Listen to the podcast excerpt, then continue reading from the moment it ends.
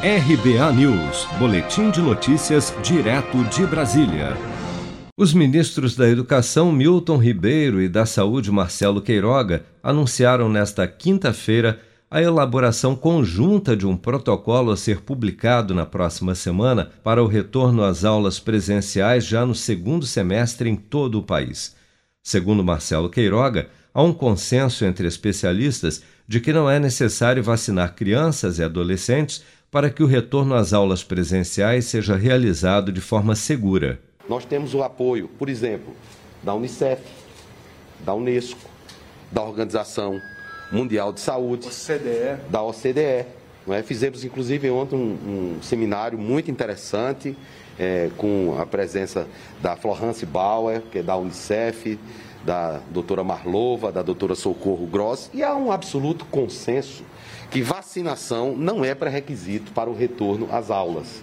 O que o Ministério da Saúde vai fazer em apoio a estados e municípios, já que pela Constituição do Brasil, é, essa estruturação tripartite, ela existe não só na saúde, mas existe na educação, nós vamos criar um protocolo conjunto, um protocolo que será estabelecido por uma portaria interministerial, da qual participam o Ministério da Saúde, o Ministério da Educação, a Advocacia Geral da União, coordenadas pelo Gabinete Civil da Presidência da República, estabelecendo as regras para o retorno seguro. Já o ministro da Educação, Milton Ribeiro, fez questão de destacar que o Brasil é um dos últimos países do mundo com escolas fechadas em razão da pandemia. Precisamos retornar às aulas presenciais. As crianças estão sofrendo e não cabe ao ministro da Saúde determinar isso. Se eu tivesse esse poder, eu mandaria voltar como falei no ano passado. Mas agora chegou um limite. Nós somos os últimos países com escolas fechadas. Um dos últimos. Está na hora. A perda é acadêmica, a perda é emocional, a perda pode ser considerada até nutricional para muitas crianças de escolas públicas. O que que tá então, fica, o, o que, que falta? Falta uma decisão política dos entes federados, lá na ponta.